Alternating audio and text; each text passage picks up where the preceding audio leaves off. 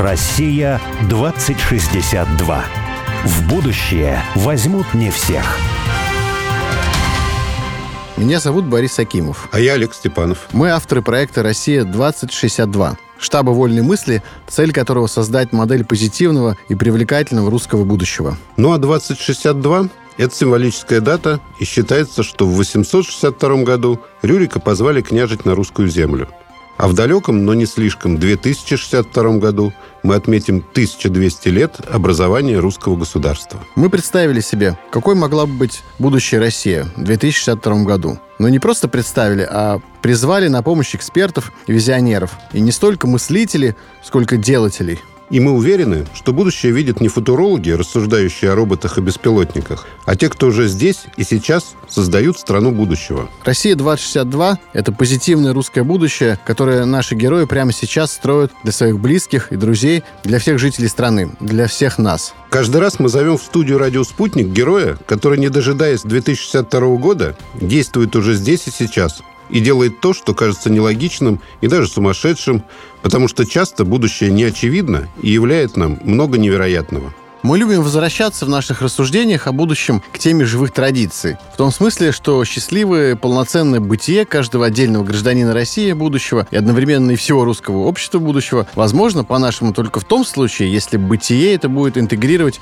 традиции в обыденную жизнь. Для будущей счастливой жизни очень важно стоять твердо на земле, то есть ощущать связь почвы с предками, со своей родной культурой. И это точно не значит, что нужно жить как-то архаично. Речь идет о том, что жизнь не стоит на месте, и культура, она всегда развивается. Человек – любой творец. Мы должны строить новое, творить в этом смысле суть человека. Но все новое становится гораздо более цельным и важным, если это новое знает, любит и ценит традиции. Да, и как говорил на студии Эдуард Быков про это, нужно, с одной стороны, быть э, традиционалистом, но одновременно и радикальным инноватором, то есть не бояться любить новое, одновременно знать и ценить свои корни. Еще одна вещь, которую мы любим повторять, это необходимость преодоления феномена социального и культурного сиротства. В глобализме растворяются национальные культуры, и это приносит ощущение психологической неустойчивости. Для нас в проекте «Россия-2062» устойчивое счастье может быть только при сохранении ощущения связи с национальными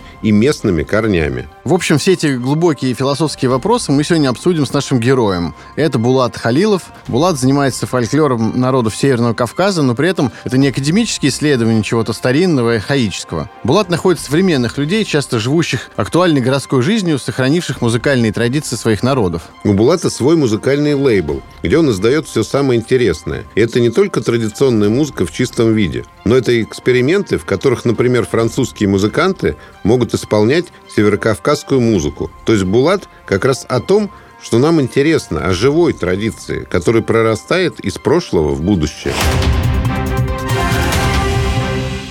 Булат, привет. Добрый день, Булат. Привет. Рад слышать. Булат, ты создал лейбл «Ород». Оред, Оред, Оред, да, как угодно, но не я один, я и мой друг Тимур Кадзоков.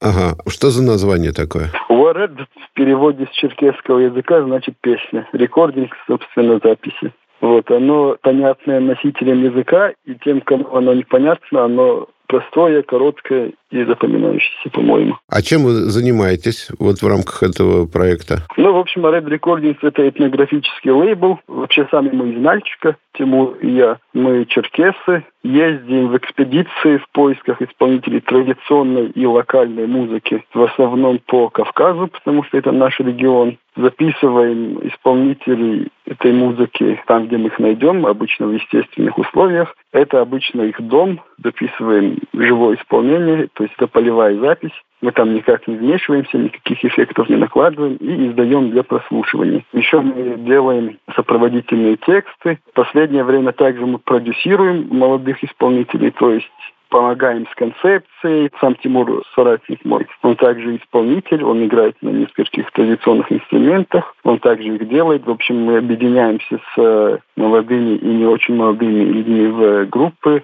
помогаем им продвигаться, ездить на всякие фестивали в России и по Европе, а также здесь. И последнее время, хотя это и так была наша концепция, мы очень сильно нацелены на социальный контекст, на построение горизонтальных связей и деколонизацию. Скажи, пожалуйста, ты черкес, да? Да. Вы с Тимуром живете в Кабардино-Балкарии? Да, в Кабардино-Балкарии, в Нальчике. Наверное, нужно пояснить, что черкесы – это общее название для тех, кого жители России знают как кабардинцы, из Кабардино-Балкарии, черкесы из Карачаева-Черкесия и адыгейцы из Республики Адыгея. Также туда входят шапсуги, это черкесский субэтнос, который живет на Черноморском побережье, вот на территории современного Краснодарского края. В целом мы все называемся черкесы, это имя название, это то, как нас называли другие народы. Само название у нас адыг такое деление на республики и как будто бы мы разные народы произошло в советское время. Вот нас административно, я бы сказал, даже искусственно разделили, но в целом сегодня у черкесов есть много кто из черкесов вот свою идентичность понимает как цельную, что мы один народ, и сегодня в основном такая самопрезентация у черкесов. Хотя бывает разные мнения, конечно. А ездишь ты не только ведь по вот этим республикам, да, не только в Адыгею, Кабардино-Балкарию? Да, вообще мы проектом занялись не из патриотических или каких-то национальных чувств, а из такого меломанства и поиска интересной музыки. Вообще мы с Тимуром выросли на всяких экстремальных жанрах авангардной музыки. Это и там black metal, и noise, вот, и всякие радикальные электронные эксперименты. Ой, я тоже когда-то мы... такое слушал давным-давно. Ну, мы до сих пор слушаем. Знаю, что это. Вот, и мы начали искать андеграундную музыку у себя в регионе и в соседних регионах. И самое андеграундное и бескомпромиссное, что мы нашли, это традиционная музыка. И нам с самого начала и сейчас не хочется закрываться на какой-то одной теме, поэтому у нас в дискографии есть музыка осетин, балкарцев, карачаевцев, абхазов, абхазов, абазин, понтийских греков, казаков, калмыков. В общем, мы никак не ограничиваем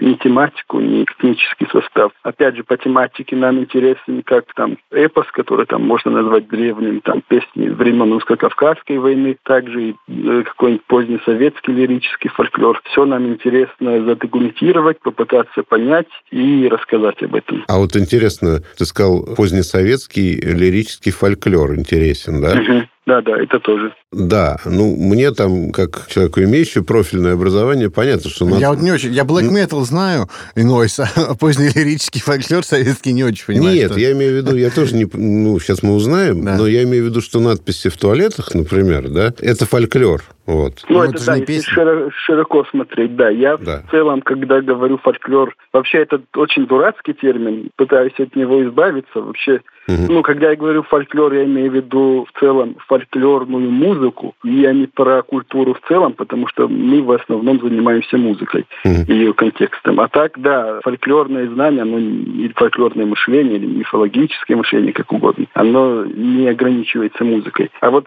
к слову фольклор есть претензии, что как будто бы это музыка народа, что вот есть народ какой-то такой усредненный, и есть автор. И как будто это две разные вещи, как будто бы есть исследователи, которые едут в народ, и это значит, что исследователь – это уже не народ. Или что есть, допустим, автор-композитор, а есть народное. Как будто бы это совсем разные штуки. Мне кажется, что такое разделение, оно немного искусственное. Опять же, кажется, оно с какого-нибудь там 19 века, когда интеллигенция начала романтизировать фольклор, и народ придумал это слово фольклор.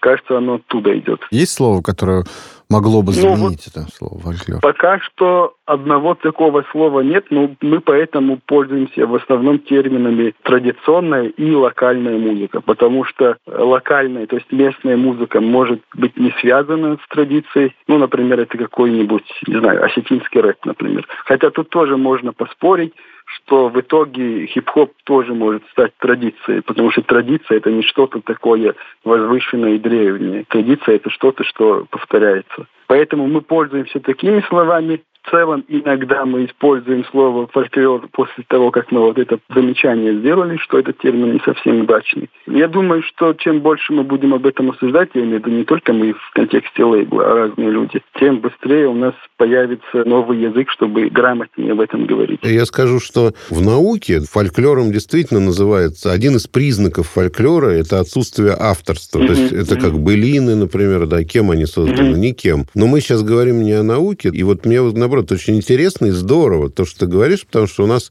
вот в нашем проекте «Россия-2062» есть такая концепция. Если что-то живет в музее среди вот, ну, каких-то специалистов, сохраняется угу. и культура, я имею в виду, то, угу. ну, как бы это здорово, конечно, да, но культура может быть только живой. Она должна жить, угу. да, и в этом смысле угу. эта традиция должна продолжаться. А продолжаться это значит, что она меняется. Все, что живет, оно меняется, да, и развивается. И вот для нас это очень важно. И вот, на наш взгляд, культура должна происходить из корней каких-то, да, угу. потому что вот в отсутствие корней получается такая международная какая-то непонятная попса. А с другой стороны, вот каким образом все-таки эти корни вернуть? Чтобы они проросли. Да. да и чтобы в будущее устремились. Я думаю, что вот опять же в самой по себе попсе нет ничего плохого. И опять же, то, что мы сегодня воспринимаем как какая-то древность и корни, в какой-то момент могли быть инновацией, и общество могло это не принимать, вот если взять какой-нибудь там период. Ну, например, возьмем э, ирландскую музыку, раз мы про музыку, давайте эти примеры. Uh-huh. Бузуки, например, по-моему, у них там в конце 19 века, если не в начале 20 века, этот инструмент, вообще греческий инструмент, типа лютни такой, появился. И вот мне ирландцы рассказывали, в тот момент, когда он появился, многие были очень против этого, потому что это не наш инструмент, это вот сейчас начали корни забывать и что-то чужое привносить. Сегодня это абсолютно, скажем так, аутентичная, настоящая часть ирландской музыки. Поэтому, когда мы говорим о корнях, не стоит тоже романтизировать прошлое и думать, что есть что-то, какой-то вот священный источник, потому что то, что сегодня становится, допустим, попсой, в общем, это какие-то ростки, а завтра это уже корни. Поэтому я бы не стал бы прям уничижительно говорить про что-то современное и слишком романтизировать прошлое, но просто вот опять же в Red Recordings нам интересно сохранять разнообразие. Мы пытаемся сохранить и даже не сохранить, а, как вы сказали, вытащить из музея, потому что сохранить ничего невозможно, возможно только дать этому жизнь и, возможно, даже перепридумать. Почему мы сохраняем эпос, и развиваем остальные жанры, потому что нам нравится это многообразие, нам нравится, как это звучит музыкально, и нам хочется, чтобы у слушателей и конкретно у нас, этот проект в первую очередь для себя, была возможность слушать разное. Это, допустим, связано и с какими-то инструментами, которые, условно говоря, мы сегодня воспринимаем как древние, как исконные. Это также связано и с какими-то условно новыми инструментами. Например, это мандолина у черкесов. В целом она появилась в 20 веке, и не так уж много людей на ней играли, но есть записи с этим инструментом. И в целом через это мы можем понять, как работает музыкальное мышление. Что вообще культура, и традиции, они заключены не только в специфических формах, ну, допустим, инструментах, а именно в мышлении. И с этой точки зрения, если мы будем работать с этим разнообразием, то тогда никакое растворение нам не страшно. И в целом, скорее всего, когда-нибудь все мы растворимся, но, опять же, нас это не пугает потому что что-то насильно сохранить не получится. Но опять же, естественно, что мы не хотим раствориться, и сейчас мы с этим как-то работаем. Да, во-первых, ты правильно сказал, то, что нами воспринимается как э, какое-то священное прошлое, да,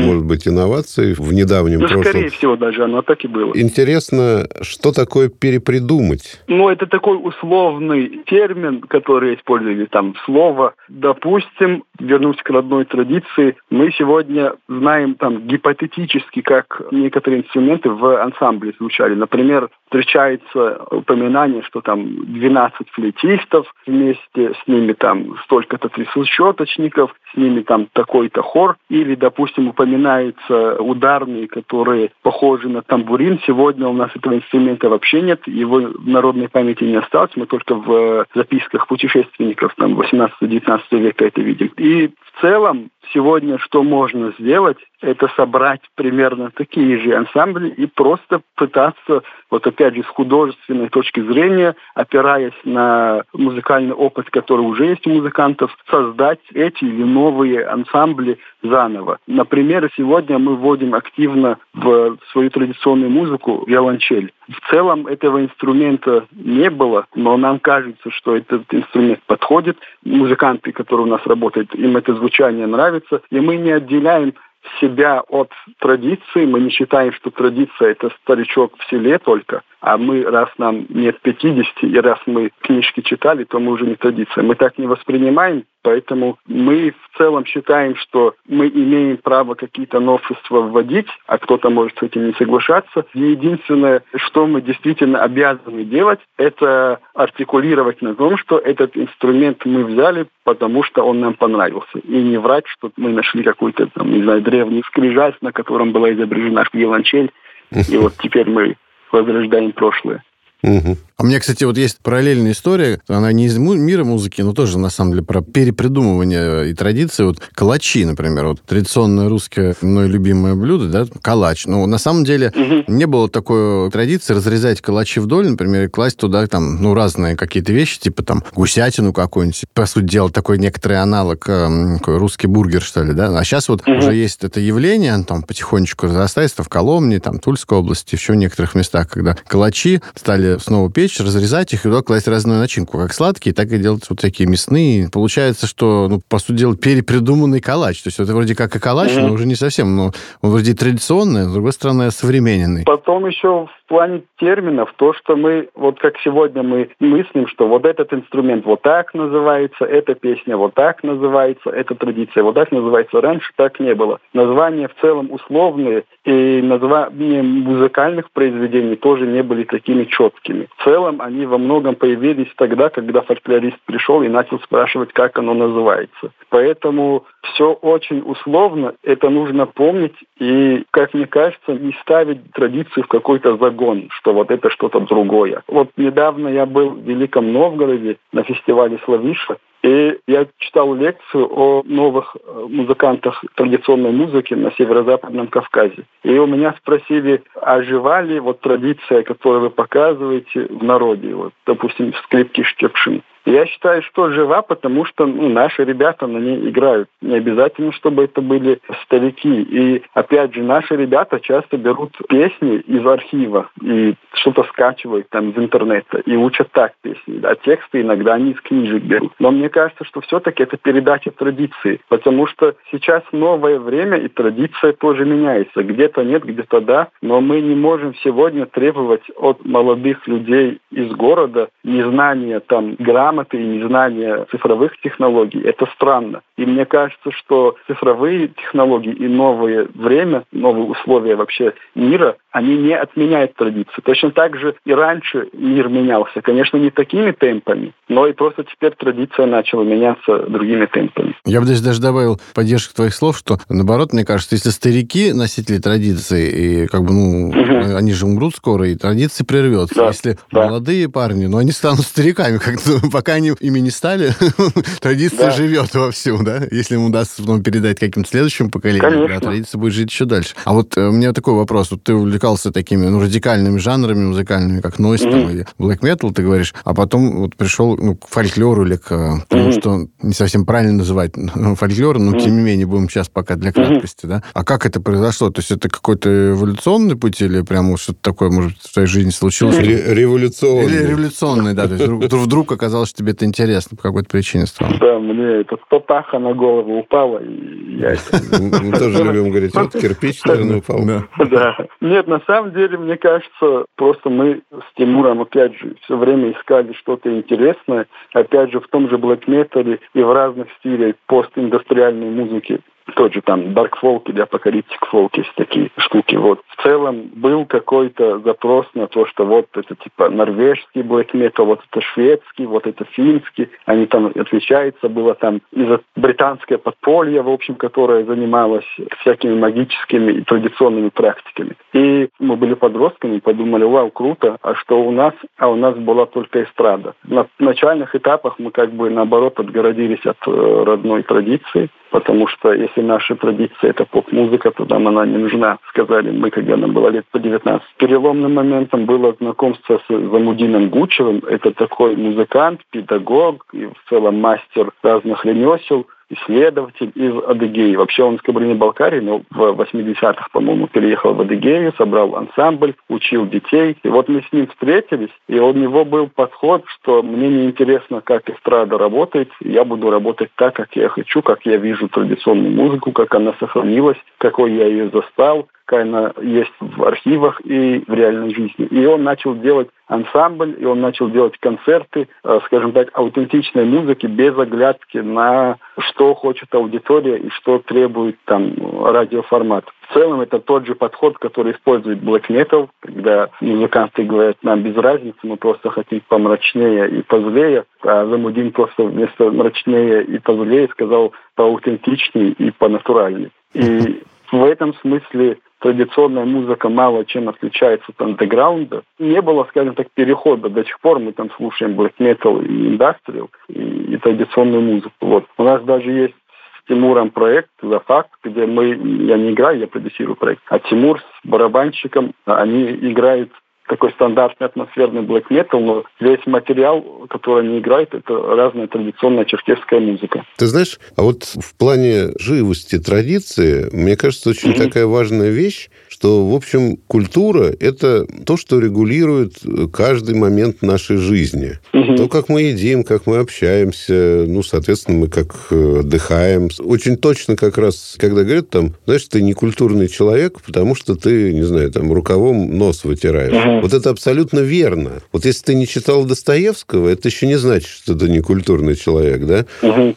А у нас сейчас культура – это что-то, помещенное в некое пространство потребительское такое, да, uh замкнутое. Вот в театре там культура, вот в консерватории uh там культура, вот в Пушкинском музее там культура. uh И, соответственно, для того, чтобы быть причастным к культуре, ты должен заплатить денежку, пойти в это пространство, поохать, там что-то послушать. Да. да. Вот. А когда ты из этого пространства вышел, то культура закончилась, вот, и ты можешь там купить пиццу, которая пахнет картоном, ну и, в общем, вести себя как бы как хочешь, да? Да, потому что это не, да, не поле культуры. Да, да это да. не поле ага. культуры. И как раз традиционная культура, она настоящая культура, потому что она ничего такого не разделяет, и она просто, ну, регулирует всю жизнь, да, и человек вот угу. живет в этой культуре, и он сам носитель культуры в угу. этом смысле, и нет какого-то, как правильно ты говоришь, там, зафиксированного текста, зафиксированного авторства, зафиксированного исполнительства. Зачем? Да, я, я сам часть этой культуры, соответственно, я в ней участвую, неважно. Исполняю как могу. Если не могу исполнять, значит, я слушаю. Но, но все равно я в это время являюсь частью культуры. Нам кажется, что цивилизация дошла в этом смысле до какого-то уже предела кризисного. И культура все-таки должна обратно вернуться к своей функции настоящей. И вот твой проект в этом смысле такой, у тебя мысли такие же, да? Не совсем я согласен прям с кризисом, что это как-то с кризисом цивилизации связано, и что раньше было лучше.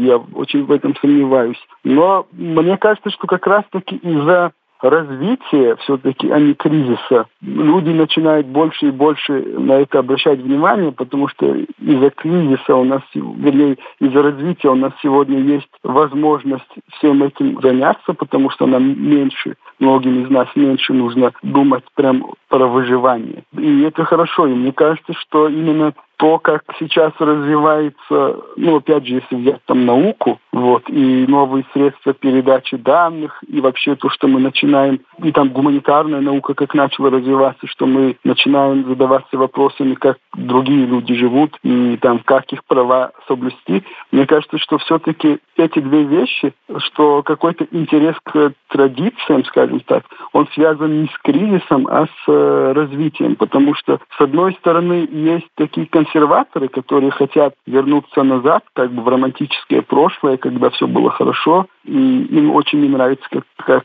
сегодня все происходит. Но мне кажется, что это путь ну, такой ностальгии, он ведет никуда. Сейчас мы должны прерваться на две минуты а, на новости, и потом вернемся к интереснейшему разговору с Булатом. Россия 2062.